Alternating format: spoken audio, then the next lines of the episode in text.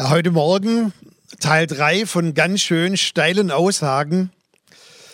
Und äh, heute Morgen lautet das Thema drei geistliche Totschlagargumente.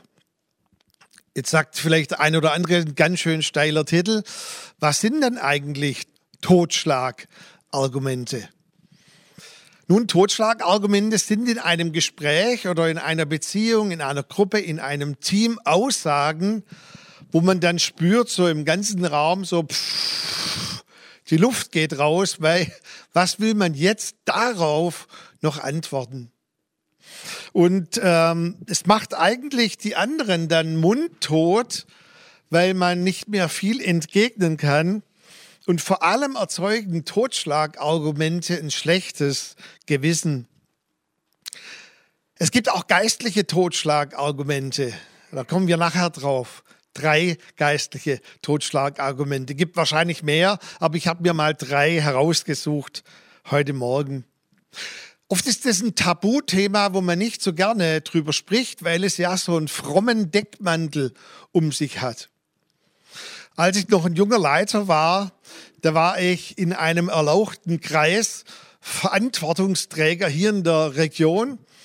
Und äh, wir haben natürlich, wir, wir jungen Leiter, immer Verbesserungsvorschläge gehabt oder andere Ideen. Und wir haben dann den Leiter der Gruppe immer gefragt, ob er dies oder jenes tun könnte. Und er hat es dann immer abgeblockt und hat gesagt, ich bete mal darüber. Und dann kam er im nächsten Treffen und dann hat er gesagt, ich habe darüber gebetet und Gott hat gesagt, nein.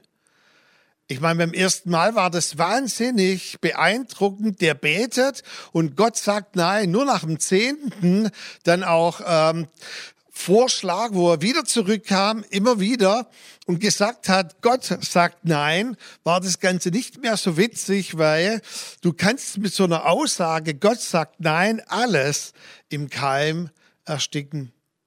Nun zur ersten Aussage, dem ersten geistlichen Totschlagargument. Wir haben zu wenig gebetet. Ich glaube, jeder hier im Raum und der auch jetzt zuschaut oder später zuschaut, ihr wisst, dass Gebet unheimlich wichtig ist und dass es einen hohen Stellenwert hat. Und ich habe heute Morgen über 21 Bibelstellen. Äh, ich werde sie nicht alle quotieren, sondern ihr könnt die nachher gerne nachschauen in dem Feld Anmerkungen im Feld YouTube. Ich werde nur kurz rezitieren oder sie einbauen in meine flüssige Argumentation. Gebet sollte Priorität haben, einen hohen Stellenwert, sollte Bedeutung haben in unserem Leben, weil es eine Wirkung hat und eine Kraft. Wir haben heute Morgen schon viel gesungen über die Kraft, die Gott hat. Gott hat uns auch eine Kraft anvertraut und das ist das Gebet. Im Jakobus heißt es, es vermag viel. Also die Auswirkung ist enorm, wenn wir beten. Wir sollen ohne Unterlass beten, also ohne Unterbrechung. Viel Spaß dabei. Ich sage uns nachher noch, was das eigentlich bedeutet, ohne Unterbrechung zu beten. Also auch nicht müde zu werden im Gebet. Wir sollen dann auch beten mit Gebet und Flehen im Geist. Alle Zeit. Alle Zeit beten mit Flehen und Gebet im Geist. Und dann heißt es mehrmals, wir sollen beharrlich beten, wir sollen dranbleiben und natürlich dann auch diese Stelle, die wir so gut kennen. Wir sollen bitten, suchen, anklopfen und dann wird uns aufgetan. Das spricht natürlich auch von einer gewissen Intensität, in der wir beten. Aber ich glaube, liebe TL-Family und auch ihr alle, die ihr jetzt zuschaut oder später das anschaut, wir alle mussten doch schon der Wahrheit ins Auge blicken, dass trotz unseren Gebeten sich manche Dinge nicht verändert haben oder eingetroffen sind. Und ich werde diesen Satz nur einmal sagen, weil ich den so oft in meiner Kindheit hören musste, dass ich es nicht mehr hören kann. Gott hört jedes Gebet, aber er erhört nicht jedes Gebet. Also Gebetserhörung. Ja, und dann? Was ist der Unterschied, dass er jedes Gebet hört, aber nicht erhört? Die Spannung bleibt doch trotzdem in uns vorhanden. Und ich möchte es mal so sagen, je größer die Not, desto schmerzhafter ist die Tatsache, dass manches Mal Gott anscheinend nicht eingreift oder Dinge sich nicht verändern bei der schweren Krankheit oder finanzieller Notlage oder wie wir momentan erleben, dass wir so lange gebetet haben, seit über 15 Jahren für Räumlichkeiten und wir haben bis jetzt noch keine Räumlichkeiten. Wir sind im Stock unter uns dabei auszuziehen und dann Ende März müssen wir hier raus, von wo wir jetzt senden. Und wir haben so lange gebetet und was ist jetzt? Und ich möchte mal dieses Totschlagargument ein Stück weit andersrum uns weitergeben. Haben wir zu wenig gebetet? Wann ist es denn genug im Sinne von ausreichend gebeten zu haben oder gebetet zu haben? Ich habe einen Bekannten, dessen Frau ist überraschend sehr schwer erkrankt, einer sehr komplizierten Hirnerkrankung. Und er musste dann seinen Job beenden und hat sie gepflegt und er hat über zehn Jahre gebetet, wie wir es oben gehört haben, in verschiedenen Intensitäten, Tag und Nacht. Er konnte eigentlich kaum mehr aus dem Haus. Er hat rund um die Uhr gebetet und gebetet und gebetet und gebetet. Und er musste quasi mit anschauen, wie seine Frau unter Gebet buchstäblich in seinen Händen gestorben ist. Und er hat immer gerufen, Gott, Gott, lass es nicht zu, dass meine Frau stirbt. Hat dieser Mann zu wenig gebetet? Wir hatten mal eine Gebets- und Fastenwoche sinnigerweise äh, in der Sommerzeit, ist auch schon einige Jahre zurück. Und heute weiß ich, Fasten in der Sommerzeit ist nicht so cool. Wir haben dann gefastet von eben Montag bis Freitag, so wie jeder konnte, einen, einen, halben Tag, eine Mahlzeit, mehrere, haben auch ein paar Tage gefastet. Und dann Freitagabend machen wir eine Gebetshalbnacht. Und wir haben gesagt, wir beten jetzt bis 12 Uhr nachts. Ganz ehrlich, um halb elf war schon die Luft raus. Eigentlich konnte keiner mehr. Aber ich habe mich als junger Leiter nicht getraut zu sagen, dann gehen wir nach Hause.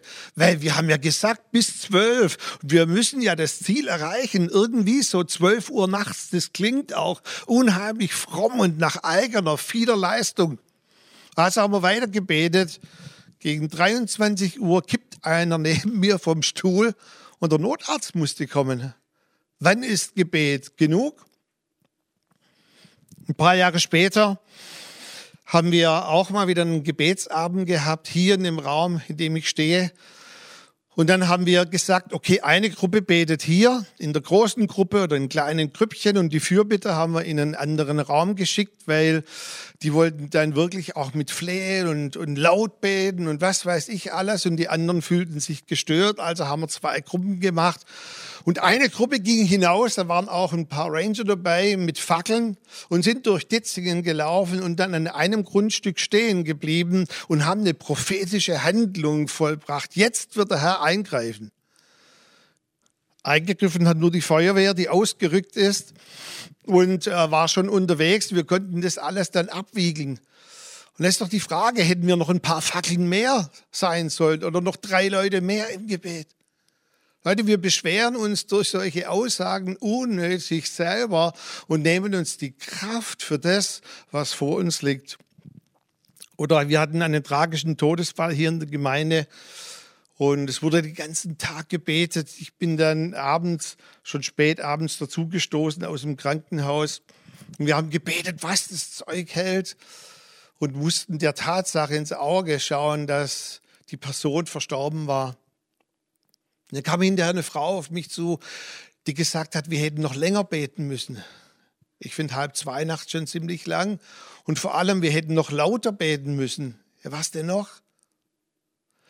So wie Elia mal gesagt hat zu diesen Balspriestern, ist denn euer Gott tot? Ihr müsst lauter rufen.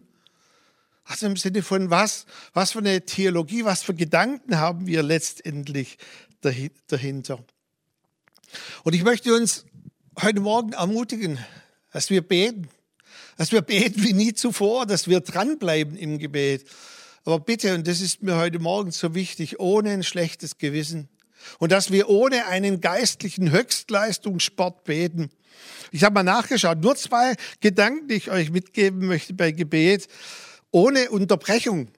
Das hat Luther so übersetzt. Wörtlich bedeutet es eigentlich keine sich gebende Gelegenheit auslassen.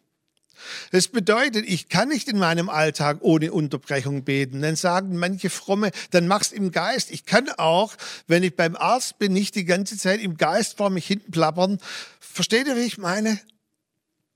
Keine sich gebende Gelegenheit auslassen. Oder das andere, alle Zeit, ist eigentlich auch eine Wortschöpfung. Alle Zeit. Es steht dort Kairos. Das heißt, wenn ein bestimmter Moment kommt, wenn es Zeit ist zu beten, wenn man spürt, dass die Gemeinde ruft oder dass der Klein, äh, die, die Kleingruppe ruft oder in der Familie ein Anliegen da ist, wenn ein Kairos-Moment kommt, dann verpasst nicht zu beten. In dem Opener zum Vater Unser, in, äh, in der Bibel heißt es, und wenn ihr betet, sollt ihr nicht viel plappern wie die Heiden denn sie meinen, also die ungläubigen Wort, wie gesagt, mag ich nicht so, sie werden dann erhöht, wenn sie viele Worte machen. Also es war damals in der Zeit von, von Jesus Usus im Römischen Reich, die hatten ja viele Götter. Es gab regionale Götter dann pro Stadt, dann pro Stadtteil, dann pro Konsul nochmal ein Gott. Und der wurde besänftigt, wenn man möglichst viele Worte vor sich hingeplappert hat und dann am Ende des Tages irgendwie das Gefühl hat, ich habe ihn zufriedengestellt. So sollt ihr nicht beten. Darum betet so, denn euer Vater weiß, was ihr bedürft, bevor ihr betet. Und auch wenn ich mich jetzt vielleicht oute oder so, aber nach über 15, 20 Jahren zu beten für Räumlichkeiten, ich spüre manches Mal, wenn ich mit unserem Hund spazieren gehe, dass ich nur noch vor mich hin plapper. Ich habe alles gesagt in 20 Jahren. Ich weiß nicht, was ich noch beten soll. Und ich war mal so ermutigt, als Spurgeon für eine gewisse Sache anscheinend gebetet hat und abends im Bett noch weiter beten wollte.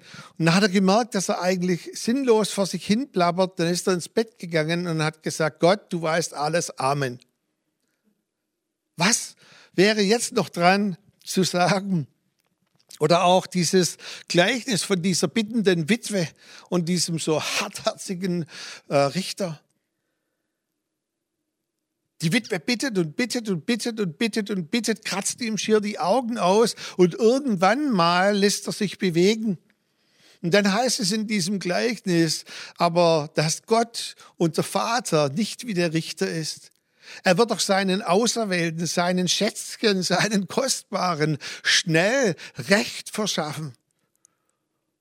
Und das hat mich so ermutigt auch in dieser Aussage, dass ich nicht eine wehrlose Witwe bin oder ein Witwer, sondern ich bin ein Schätzchen, ein Auserwählter. Totschlagargument Nummer zwei. Es gibt noch Sünde oder Unbereinigtes.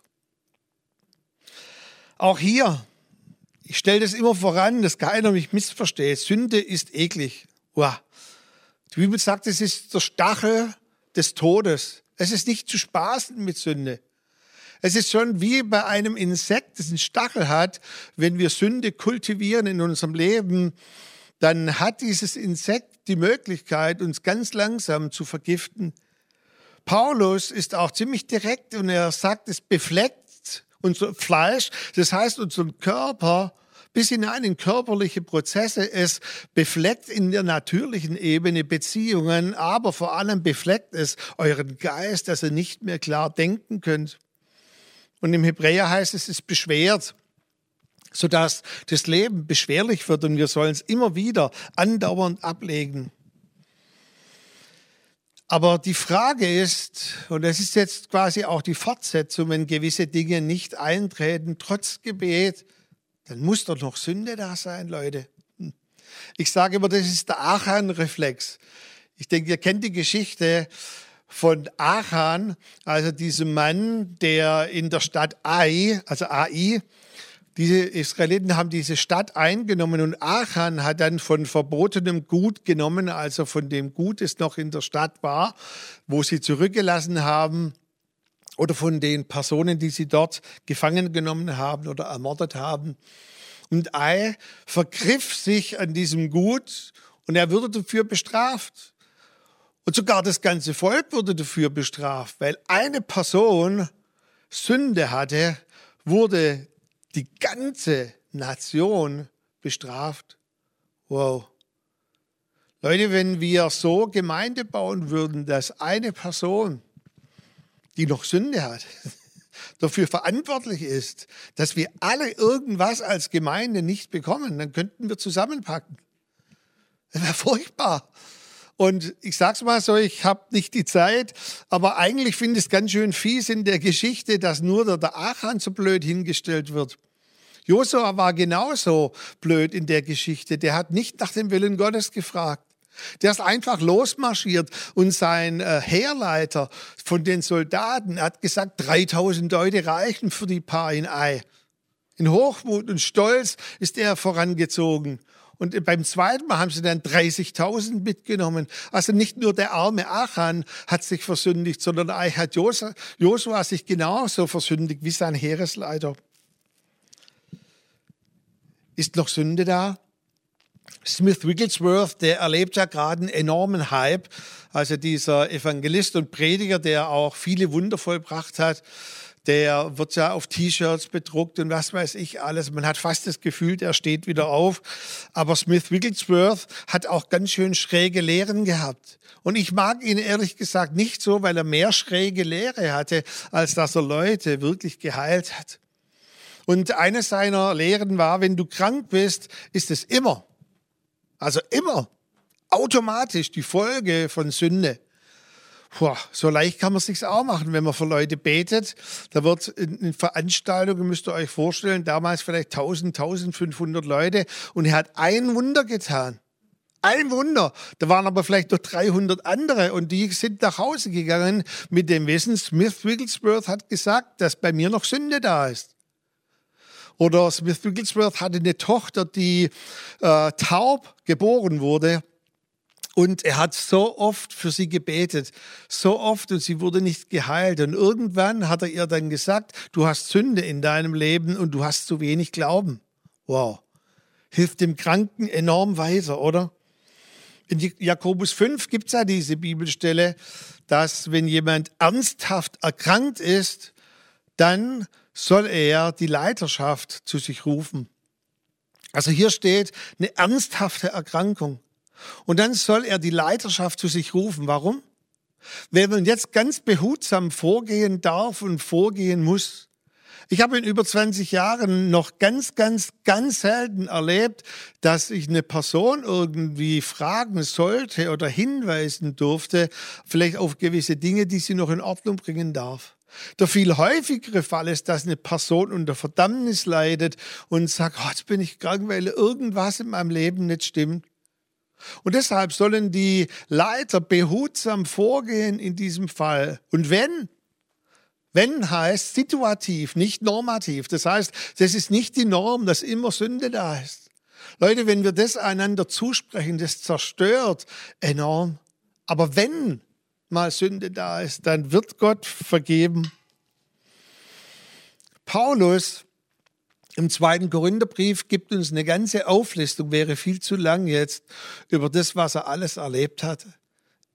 Er war krank, er musste frieren, er hat dreimal Schiffbruch erlitten. Also ich übertrag's mal, drei Autounfälle hintereinander. Da muss doch Sünde da sein, Paulus, oder? Und da war nichts anzündender in seinem Leben und trotzdem diese Dinge. Ich habe uns eine Aussage mitgebracht, die ist auf Englisch und die heißt, Don't be a prisoner of the past, but a pioneer of your future.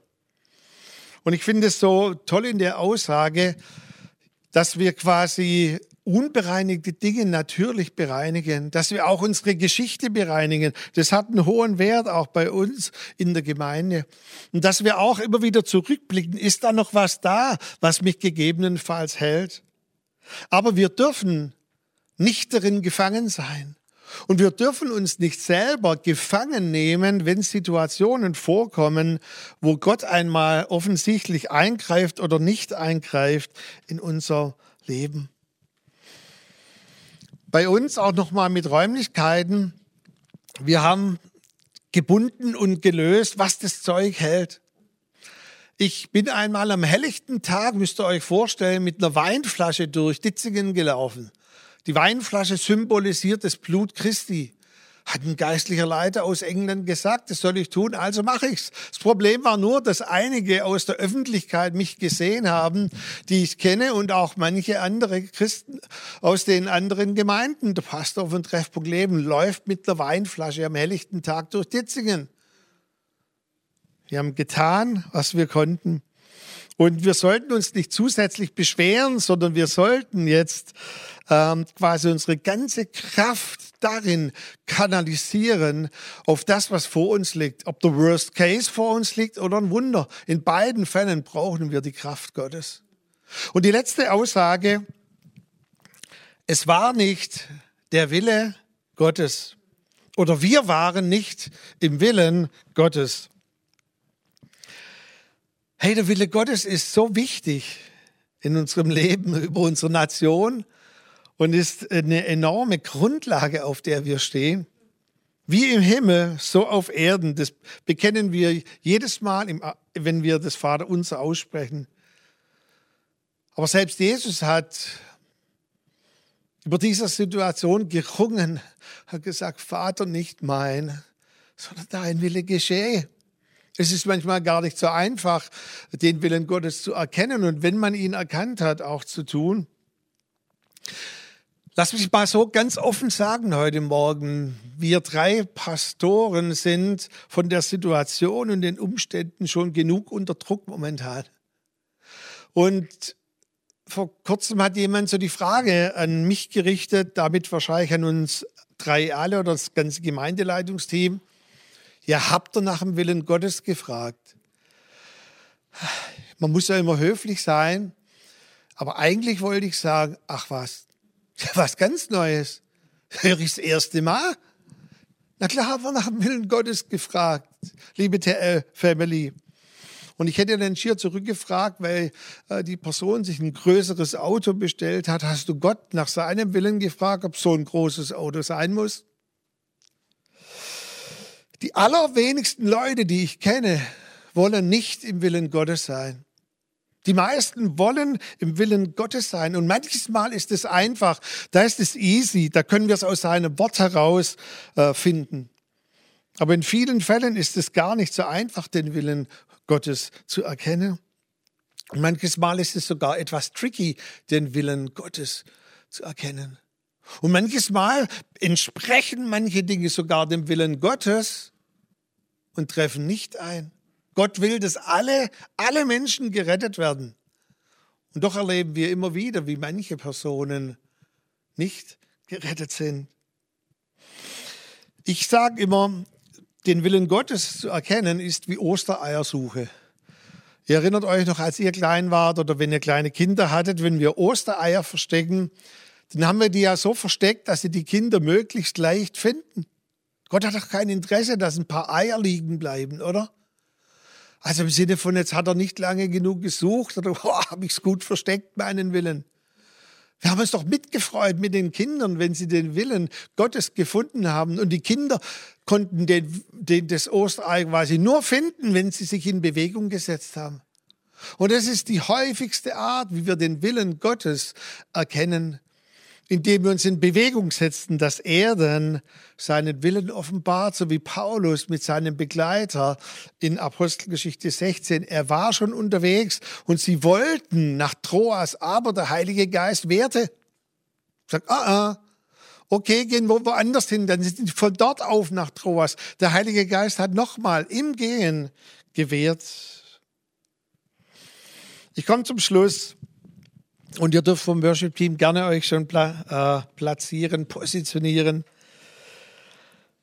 Lasst uns in der Zeit, in der wir jetzt stehen und bitte auch allgemein, lasst uns beten, lasst uns im Gebet dranbleiben, aber in der richtigen Haltung. Lasst uns auch ein Gott wohlgefälliges Leben führen. Das bedeutet, dass wir Sünde nicht kultivieren in unserem Leben.